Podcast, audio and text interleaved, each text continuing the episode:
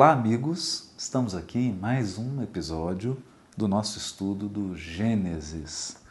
Estamos no capítulo 3. Se você acompanhou os episódios anteriores, nós comentávamos sobre aquele momento em que o Senhor Deus, na linguagem do Velho Testamento, volta em uma manhã no jardim e toma contas. Há uma prestação de contas. Nessa prestação de contas, a primeira a ser interrogada é Eva, depois Adão, e eles então confessam terem sido seduzidos pela serpente. Um ponto interessante aqui é, é quando o Senhor Deus chama Adão e pergunta a ele assim: Onde estás? Essa é uma pergunta que parece ingênua, porque ela pode nos levar a acreditar que se trata de um local geográfico. Né? É óbvio que não havia possibilidade de Adão sair do jardim de Éden, do jardim de delícias. É? E ele estava no jardim. E também parece evidente que Deus não tivesse necessidade de perguntar em função dele ser o Todo-Poderoso e Onisciente. Acontece que nós temos aprendido, e aqui a chave da doutrina espírita é fundamental para o entendimento desses textos, que Deus manifesta-se na consciência. É na consciência do Espírito que estão os genes da divindade. Todos os padrões do universo, da criação, que nós chamamos de lei divina. E mais do que isso, é na consciência do Espírito imortal que o próprio Deus se manifesta. Se manifesta efetivamente expressando a sua vontade, o seu amor e a sua sabedoria dentro de nós. Por isso, Emmanuel afirma no capítulo 30 do livro Fonte Viva: estamos em Deus tanto quanto Deus está em nós. É? Ou Deus está em nós tanto quanto estamos em Deus. É? Também o Espírito traz em si o gene da divindade. Essa é a, é a contribuição fundamental do aspecto religioso do Espiritismo para uma evolução da ideia religiosa na humanidade. E quando nós nos apropriamos dessas ideias extraordinárias que o Espiritismo vem nos trazer, nós podemos voltar aos textos da tradição antiga e resgatar. Então, a pergunta aqui é mais profunda. Deus está sempre conosco. De um modo que nós ainda não compreendemos. Porque toda a criação divina, toda a criação infinita está mergulhada no fluido cósmico, que é o hálito divino que é a força nervosa do todo sábio. Então é como se a criação fosse o sistema nervoso do Criador. Uma materialização do sistema nervoso do Criador. Olha que coisa linda isso. É? Deus, o Espírito Divino, possui uma materialização que é a criação infinita. Isso é muito profundo então a criação não é algo externo ao Criador. A criação é uma manifestação, uma irradiação, uma materialização de emanações do próprio Deus. Embora Deus não possa ser resumido à sua criação, assim como um pintor não pode ser resumido ao quadro, assim como um músico não pode ser resumido a uma música que ele compôs. Isso nós já temos maturidade espiritual suficiente para entender essas coisas e para nos afastarmos das, das arapucas, né? das armadilhas de um panteísmo, é? que é aquela crença de que Deus é a soma de todas as coisas materiais. Então Deus seria material, mutável, imperfeito, sujeito a mudanças, não é isso. Né? Mas se a criação é uma materialização de uma irradiação divina, e ela expressa a criação, o sistema nervoso do Criador, a ponto de André Luiz chamar o fluido cósmico de força nervosa do todo sábio, ou hálito divino, a respiração do próprio Deus. Deus também, além de envolver tudo, se manifesta dentro do Espírito. Esse é o ponto fundamental. Porque o Espírito criado por Deus é criado à sua imagem e segundo a sua forma, segundo o seu molde. O Espírito é herdeiro da divindade. Ele compartilha da essência do próprio Criador. Por isso é criatura. Nesse sentido, há um canal de comunicação que nós não podemos descrever. Nós não temos ainda linguagem e ciência para descrever essa comunicação, mas podemos senti-la. Podemos senti-la em cada momento, em cada segundo da nossa existência. Deus se manifesta em nós, a partir de dentro, a partir do mais profundo da alma. Do ponto mais profundo e muitas vezes inconsciente. Ou seja, há uma presença divina em nós da qual nós não nos damos conta. Então, quando Deus pergunta aqui para Adão: Onde estás? Onde estás? Essa pergunta é: O que você está percebendo? Não é?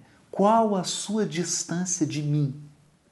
Porque conscientemente nós nos posicionamos próximos ou afastados de Deus. É. Por isso, Emmanuel, no livro Pensamento e Vida, quando ele vai descrever a mente, a mente, olha que coisa bonita. Ele diz assim: a mente é o campo, vamos prestar atenção nisso. A mente é um campo que a ideia de campo é assim: você pega uma vela e você olha o aquele raio de luz em torno da vela. Isso é o campo. Esse é o conceito de campo. Ou uma lâmpada. Então nós temos uma ideia de um campo. É uma área circular, né? porque emana em todas as direções, 360 graus, e gera uma área circular de influência. Então a mente é esse campo que vai sempre diminuindo, né? mas nunca chega a zero, porque ele se estende. É o campo da consciência desperta. Isso é importante. Ou seja, e a consciência que ainda não está desperta? Ela não se expressa ainda em mente. A evolução é um despertar da consciência, que quanto mais a consciência desperta, mais ela aumenta o seu campo de irradiação. Esse campo de irradiação é a mente. A mente espiritual, que é sentimento e inteligência. Eva e Adão. Então aqui a pergunta é profunda: onde estás? Qual nível de distanciamento você criou de mim, Adão? É, você se dá conta disso? É. E aí ele responde: Ouvi teu passo no jardim. Respondeu o homem: Tive medo porque estou nu e me escondi. escondeu-se, afastou-se mais. Porque agora há uma sensação de desordem, de desunião, de desconexão de Deus, de afastamento. E isso gera medo. Medo, solidão, insegurança. Todos os sentimentos que Hahnemann, é, Taylor Kent, Eli Masaldi, os grandes teóricos da homeopatia, começando pelo fundador Hahnemann e esses outros que o seguiram, definiram como a doença original do ser humano. Olha que interessante isso. A chamada psora primária, a doença primordial, que é a desconexão de Deus, o afastamento da divindade. Não da divindade que está fora, mas de Deus que se manifesta em mim. Aí você vai perguntar assim, porque nós temos que tomar um cuidado aqui para não cairmos no misticismo. Qual que é a diferença desse Deus que se manifesta dentro de mim do Deus que se manifesta dentro de todas as outras criaturas e que se manifesta na criação? Nenhuma. É o mesmo Deus, porque o Criador é indivisível. O Criador é um. Então aqui nós já vamos aprendendo. Toda vez que Deus se manifesta em mim, nunca é contrário a ninguém. Porque Ele é Pai de todos. Ele é Pai de todos. Nunca é para me privilegiar. Porque Deus não pode tratar de forma desigual seus filhos. Então, quando Deus se manifesta intensamente em mim, é para revelar propósitos que me dizem respeito. Olha só, propósitos que me dizem respeito. Por isso, Emmanuel, no livro Pensamento e Vida, quando vai definir dever, ele expressa é aquela faixa de serviço, ou seja, ele não disse assim, é aquela atividade que Deus pôs na sua mão. Não. Não. É uma faixa de serviço que o Criador nos coloca. Faixa ou seja, há um campo de possibilidades, mas não todas. Não é um campo de infinitas possibilidades, é um campo de possibilidades limitadas. E aí ele coloca a criatura naquele patamar, naquela faixa de operação, porque ele sabe que aquela é a melhor faixa para aquele seu filho, para aquela criatura, melhor desenvolver seus potenciais e ser promovida para outras faixas. Por isso também, o abandono do dever é um processo ou expressa um processo de rebeldia ao Criador que está dentro de mim. Esse ponto é muito fundamental. Jesus, na oração do Pai Nosso, é, o que, que Jesus faz nessa oração comparando aqui com o que nós estamos estudando. Jesus retoma todos os erros que foram cometidos aqui em Gênesis 3. Todos os erros que foram cometidos por Eva, Adão e pela serpente. Ele retoma esses erros para corrigi-los em uma oração. Então ele começa assim: Pai, estabelecendo o vínculo afetivo. Deus é Pai. Naquela sociedade patriarcal a gente entende. Hoje você pode chamar pai, mãe, o que você quiser. Né? Ele é o, esse criador, mas um criador que tem uma relação pessoal, afetiva conosco. Pessoal, afetiva. Ele é providência, ele cuida. Agora, não é pai meu, é pai nosso. Pai Nosso. É. Mais adiante ele dirá: Seja feita tua vontade, que é a vontade perfeita, a vontade mais ampla. Que nós, no uso do nosso relativo livre-arbítrio, podemos optar pelo melhor. Optar pelo melhor é aceitar a vontade de Deus a nosso respeito. E como Deus manifesta essa vontade? Ele manifesta a cada milésimo de segundo dentro de você. dentro de você, a cada milésimo de segundo, o download está sendo atualizado. Está sendo atualizado. É. Então, esse ponto é muito importante. Onde estás? Nesse processo da relação com Deus, onde você está? Porque é você que se posiciona, Deus está sempre presente. Sempre presente. Ele nos encontra, ele nos busca de modo inconsciente. Como diria o grande Joshua Heschel, né, Deus é em busca do homem. E o homem se perde tanto que ele acha que está buscando a Deus, na verdade é Deus que está buscando ele, tão perdido que ele está. Esse é o sentido. Onde estás? É. E aqui ele revela medo.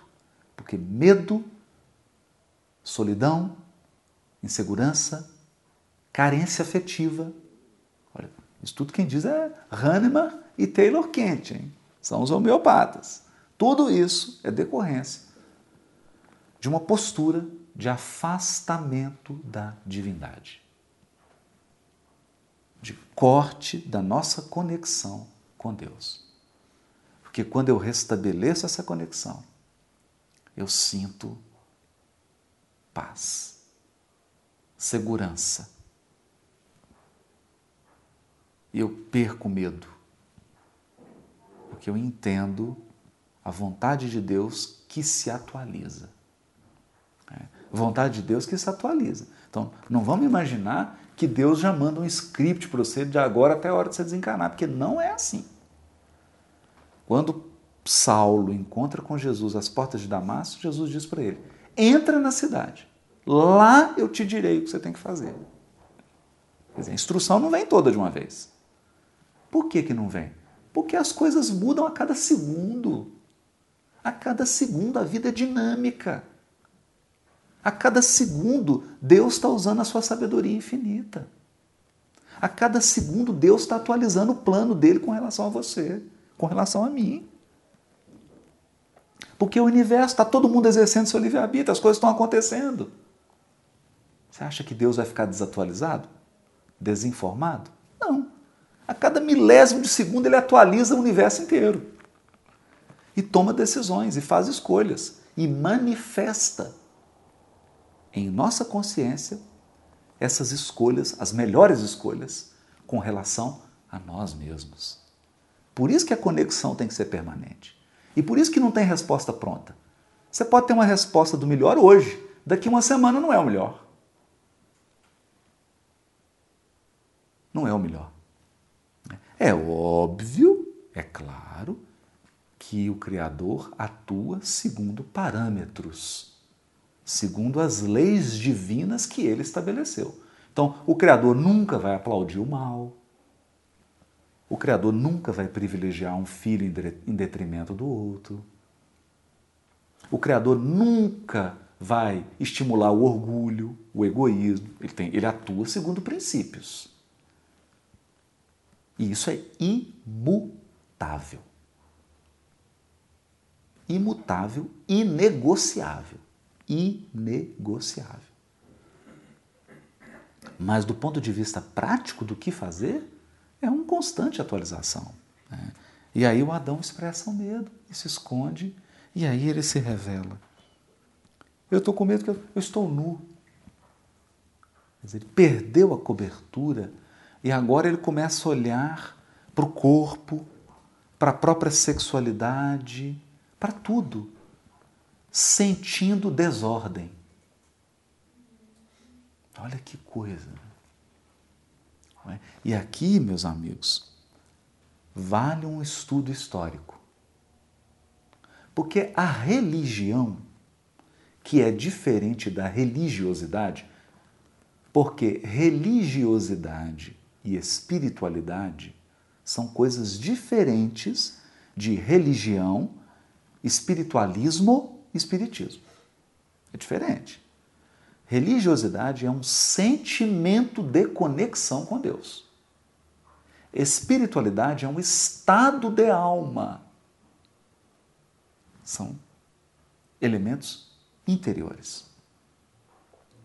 Então, nas religiões, ou seja, na experiência religiosa concreta da humanidade, vocês já perceberam que todas as religiões trabalham no processo do puro impuro do vergonhoso?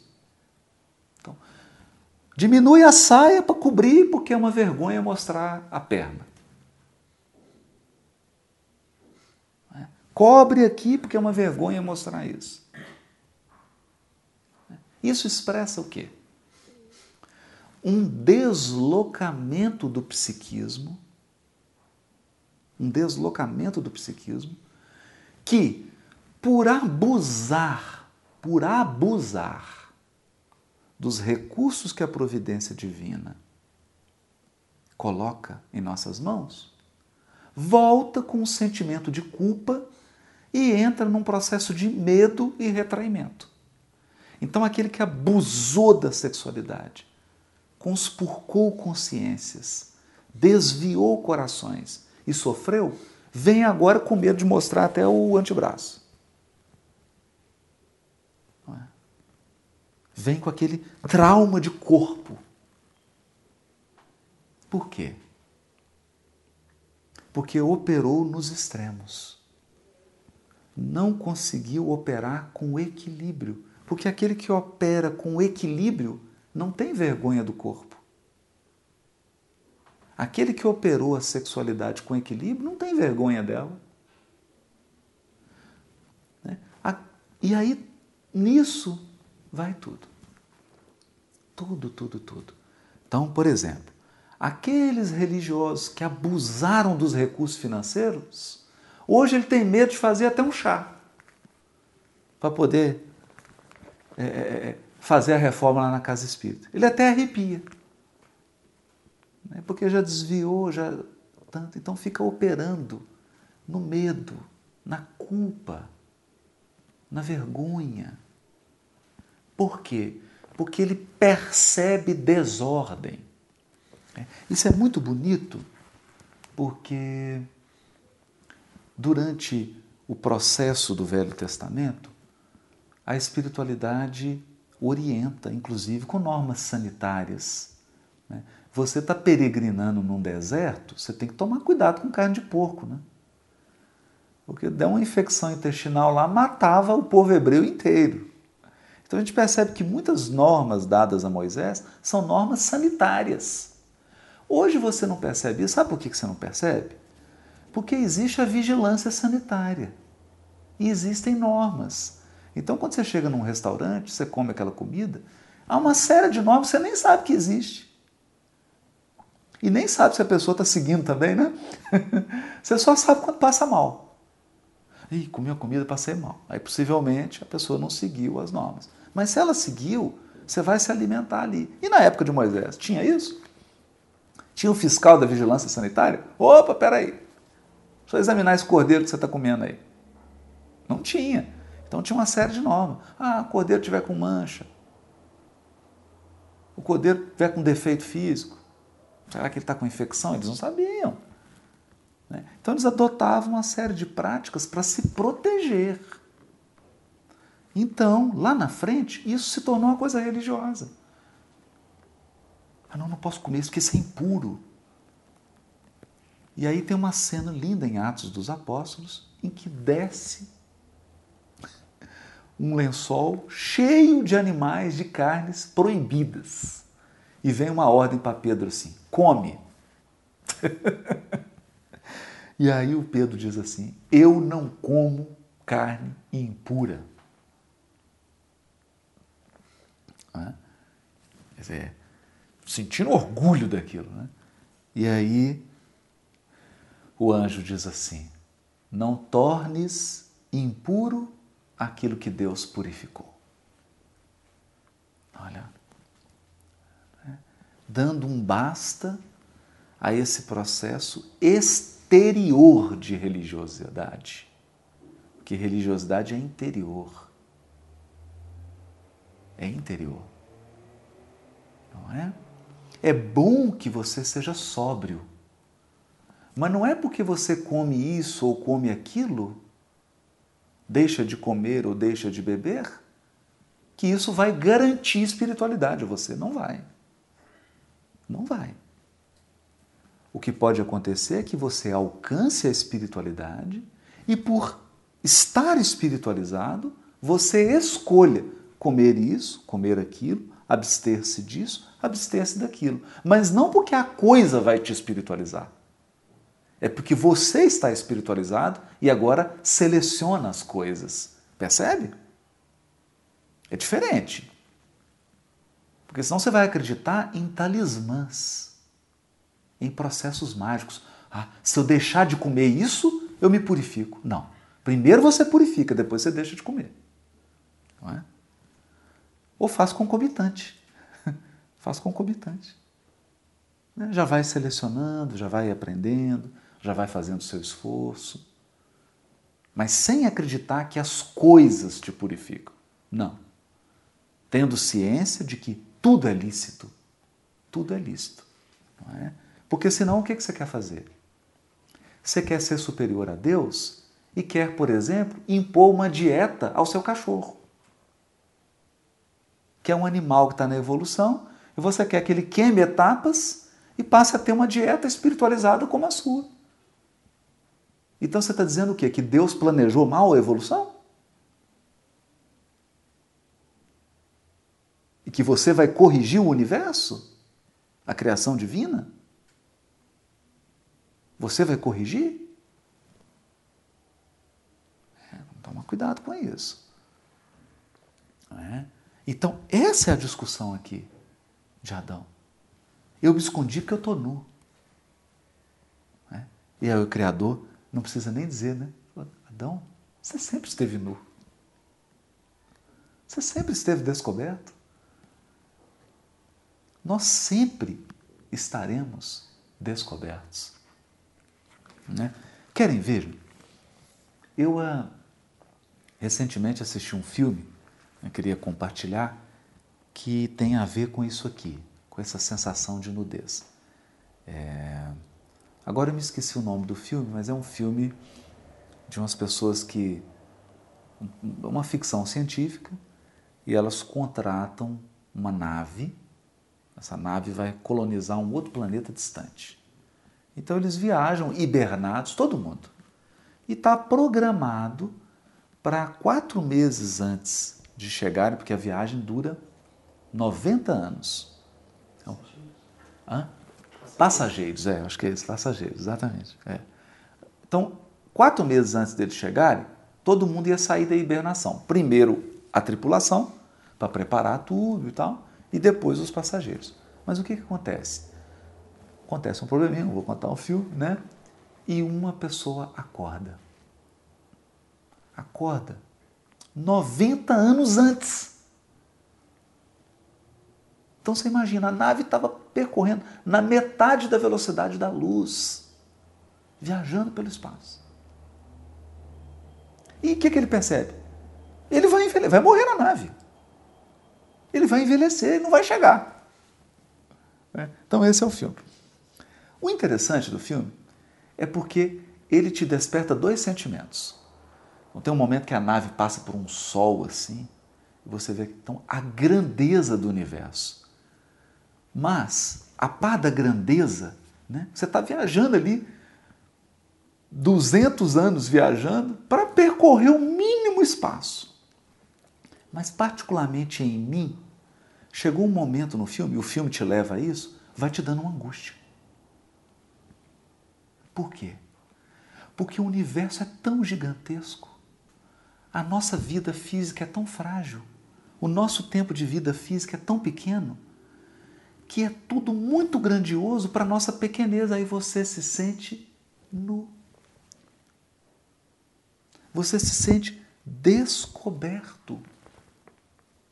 É aquela cena que o Chico conta. Ah, eu queria saber mais sobre Deus, sobre os Cristos. E a mãe fala: então vem cá, Chico. Faz uma espécie de projeção, desdobramento guiado tecnológico. Né? Ele desdobra e ele é lançado num, num cinema 5D Aí começa a afastar da Terra, do sistema solar, vai afastando da galáxia. E aí o Chico começa, você começa a perder suas referências. Qual que é o tempo? Dia, noite, hora do almoço, hora de jantar, minha casa, meu local. Acabou a referência, acabou a referência. Qual que é a sua referência? Aí tem uma hora que o Chico vira para o Emmanuel e fala assim, mano, dá para a gente voltar? Eu já entendi a criação. Dá para a gente voltar?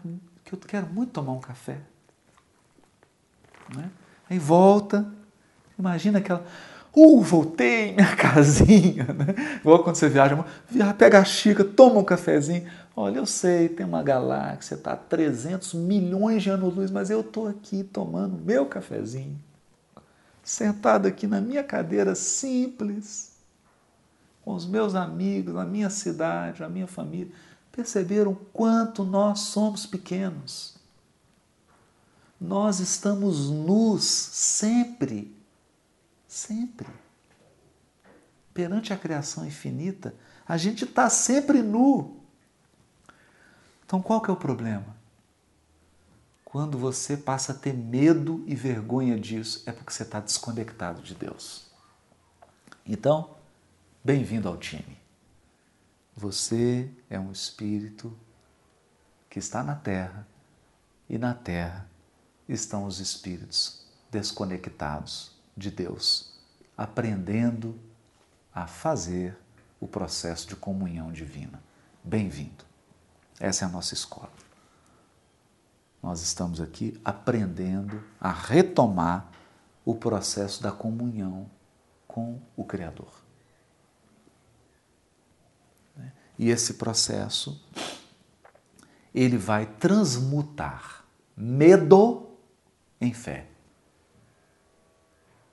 Por isso André Luiz diz no livro Evolução em Dois Mundos: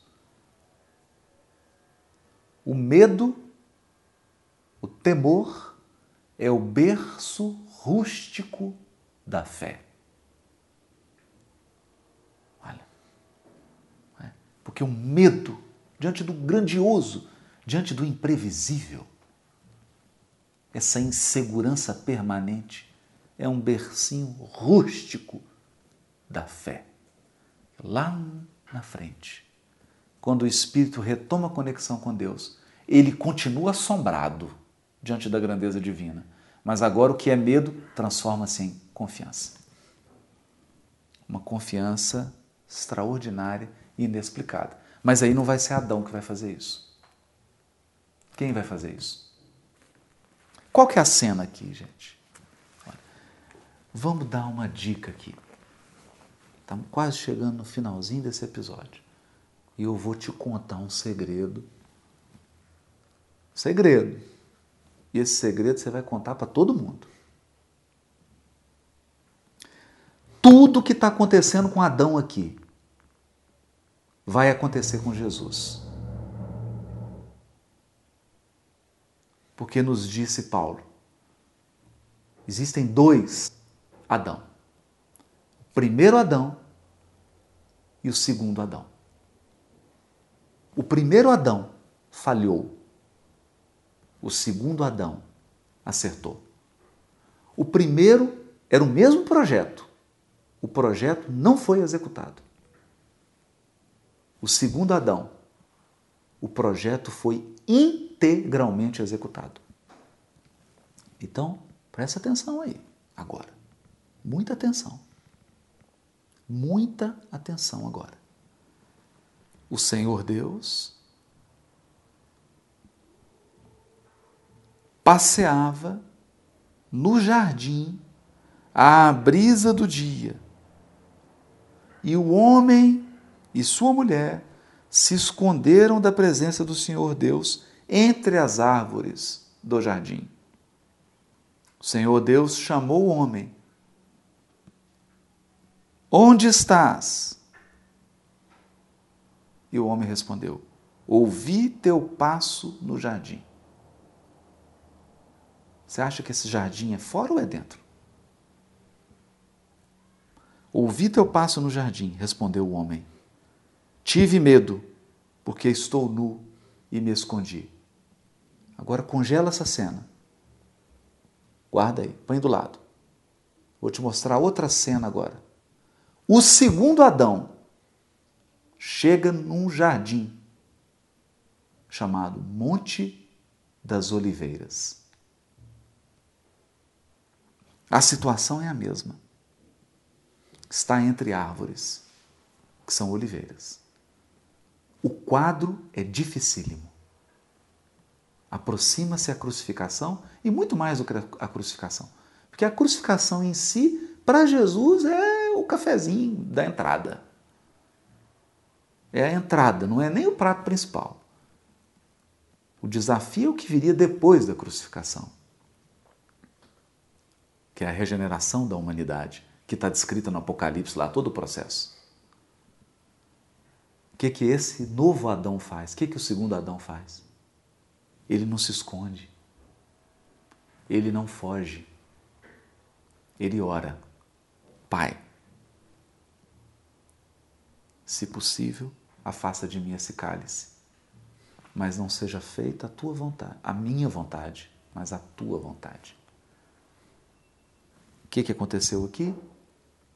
Medo transformou-se em fé.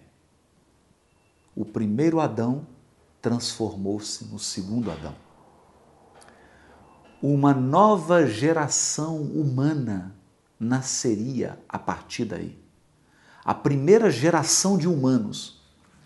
Né? O primeiro, a primeira, né? igual a gente fala de computador, né? É a primeira geração. A primeira geração de seres humanos é a geração de medo, desconexão, afastamento de Deus, insegurança, sentimento de desordem.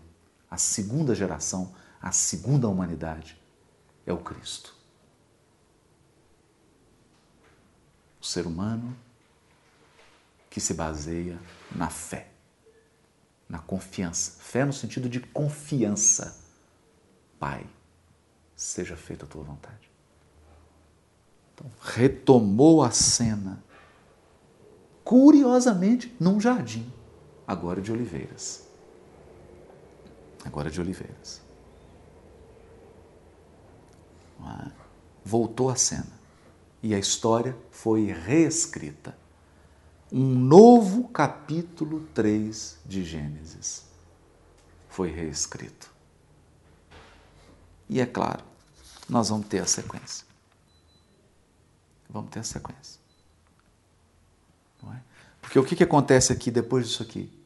Um processo de sofrimento expiatório de Adão, Eva e da serpente. O que, que acontece depois do Monte das Oliveiras, um processo não mais expiatório, um processo redentor que vem contrapor-se a esse processo do capítulo 3. Mas isso já é assunto para o próximo episódio. Eu quero que você guarde aí essas duas cenas no seu coração. Monte das Oliveiras, o segundo Adão a nova humanidade que começa com um homem. Capítulo 3 de Gênesis, o primeiro Adão, a humanidade que nós conhecemos, que é essa que está aí dirigindo os carros, fazendo tudo que está fazendo aí nesse mundo de transição perplexo e desafiador. Até o próximo episódio.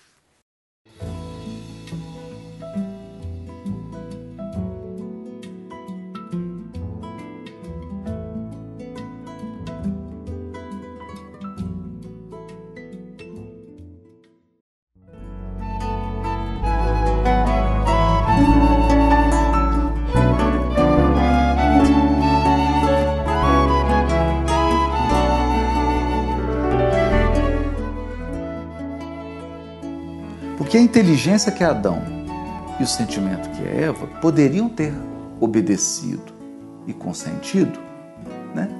Obedecido e resignado, ou consentido com o projeto de Deus.